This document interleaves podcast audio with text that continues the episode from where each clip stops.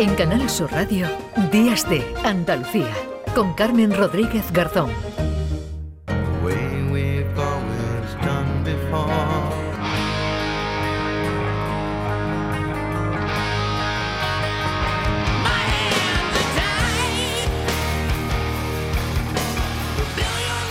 9 y 21 minutos seguimos eh, ocupándonos de este conflicto entre Israel y Hamas con esa última hora, como decimos, en Gaza.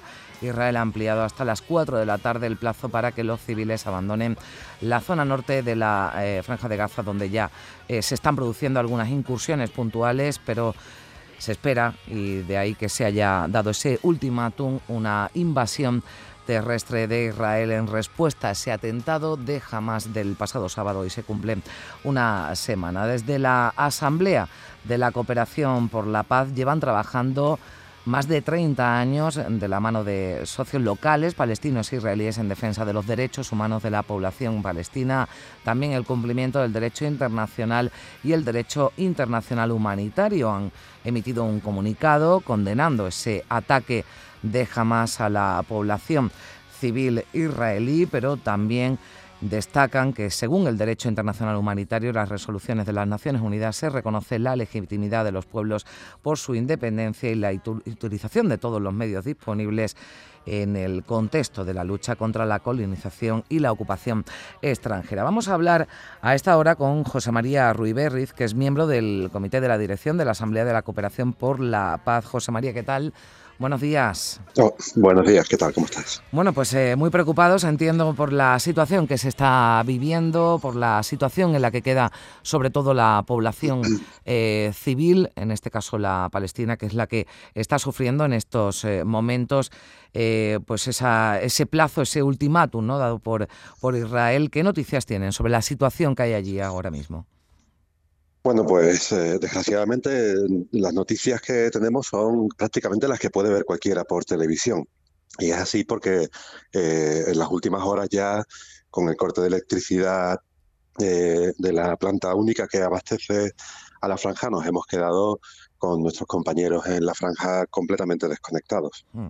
Es decir, ahora mismo es, imposible saber siquiera eh, el paradero y, el estado de, mucha gente que conocemos y que queremos allí en la franja.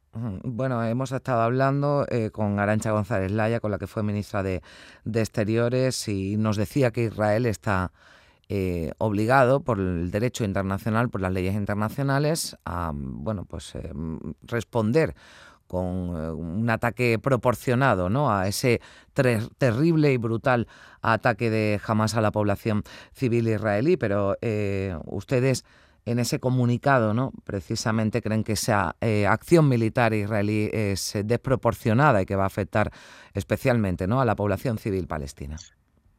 Sí, sí, si conoces la franja de Gaza y si la has visitado, descubres pronto que, que es una una zona tremendamente densa, eh, sin planificación urbana apenas, donde hay edificios muy altos eh, con muy poquitos metros de separación unos de otros. Allí cualquier tipo de, operación militar, especialmente si conlleva bombardeos, eh, parte de asumir unos daños humanos extraordinarios. Y en ese sentido, eh, pues eh, lo estamos viendo, ¿no? que es imposible intervenir militarmente con, precisión en un territorio como aquel y, y, el resultado de la decisión de bombardear es asumir la muerte de miles de personas inocentes, de niños, de, de personas mayores que no tienen capacidad, posibilidad de, de, huir a ningún lado. En los días últimos, eh, compañeras muy cercanas estaban trabajando denodadamente para eh, reubicar a, su personal local, humanitario, en la franja y, es un ejercicio mm. inútil, ¿no? Eh, consiguieron eh, pues que una familia eh, de, una compañera pudiera salir de una de las torres donde viven eh, para, para, refugiarse en un, en un hotelito en el que solo admitían inicialmente a personal extranjero. Y aunque consiguieron una noche de, alojamiento, al día siguiente estaban ya de vuelta a la calle sin saber a dónde retornar. Porque no porque su casa no era segura. ¿no? Es un ejemplo más de, la pesadilla que viven todas las familias dentro de la franja de Gaza en este momento. Claro, porque huir a dónde, ¿no? Claro, es lo que hablábamos. No, abandonan sus casas, pero ¿a dónde? Porque si se adentran en el sur ¿no? de, la, de la franja de Gaza, pues se encuentran con un territorio en el que no hay ningún medio ¿no? para que puedan sobrevivir y además eh, pues no se han establecido de momento o no se han permitido corredores humanitarios para que pueda llegar la ayuda. Ahora hablaremos con un representante de Médicos Sin Fronteras que, no, que nos contará, pero claro, se queda esa eh, población huyendo de, los, eh, de las bombas, pero se adentra en un futuro bastante incierto. Claro, no hay infraestructura, no hay capacidad para, para, eh, para integrar a una población de tal tamaño ¿no? En, un territorio que es muy pequeño, por otra parte, es difícil mm. cuando no se está allí imaginar lo pequeño que es una franja que tiene de ancho 14 kilómetros en el punto más ancho y que son apenas 40 kilómetros ¿no? de, largo. Eh, es un espacio que no puede asumir un, éxodo de esas, de esas proporciones. Da, hace pensar cuáles son los planes reales ¿no? de, de, Israel en ese sentido. Y, no me extrañaría que esto termine desembocando en, en, una, eh, eh, bueno, en el atravesamiento forzoso y forzado de la frontera con Egipto de cientos de miles de personas, cosas que, que bueno, pues sería, por otra parte, un, verdadero desastre también en términos humanitarios. Hmm, bueno, pues eh, veremos qué, ocurre con esa población, cómo se va desarrollando. Hablábamos también de la posibilidad, claro, porque para, para, analizar todo lo que está ocurriendo hay que mirar al pasado, ¿no? Un conflicto que viene ya de, de lejos, que, bueno, pues se ha intentado algunas veces con... Eh, con más ahínco, ¿no?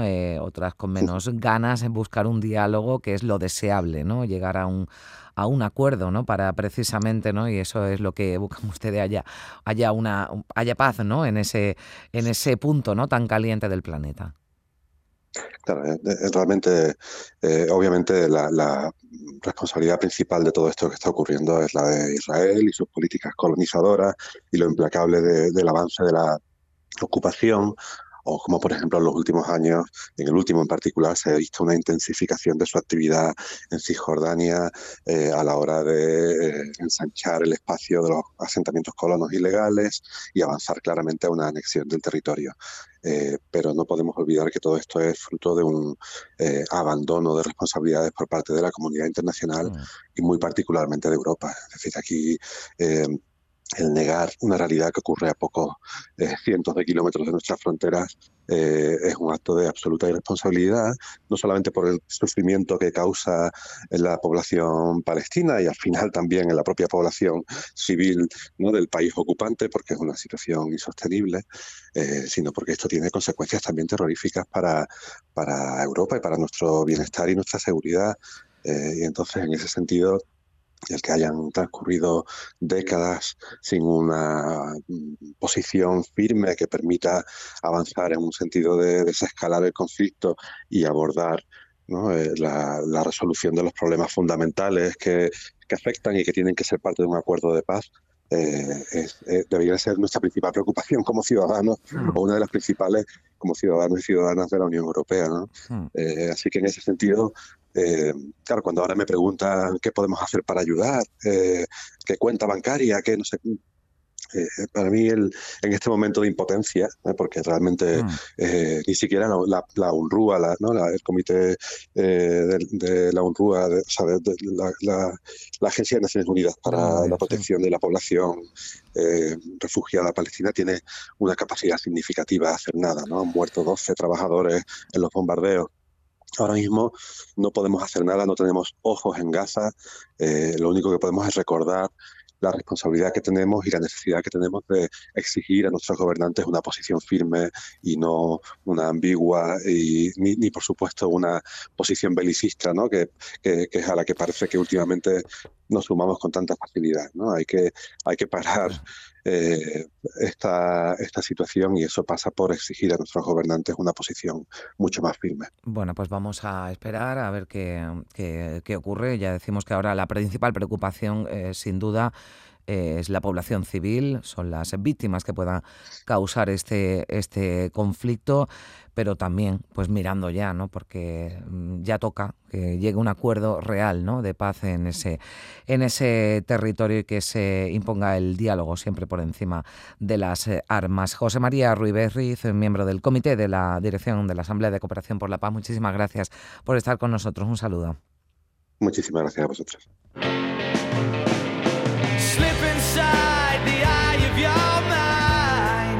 you know you might find a better place to play. You said that you'd never been, but all the things that you've seen slowly away. So I start a revolution from my you said that.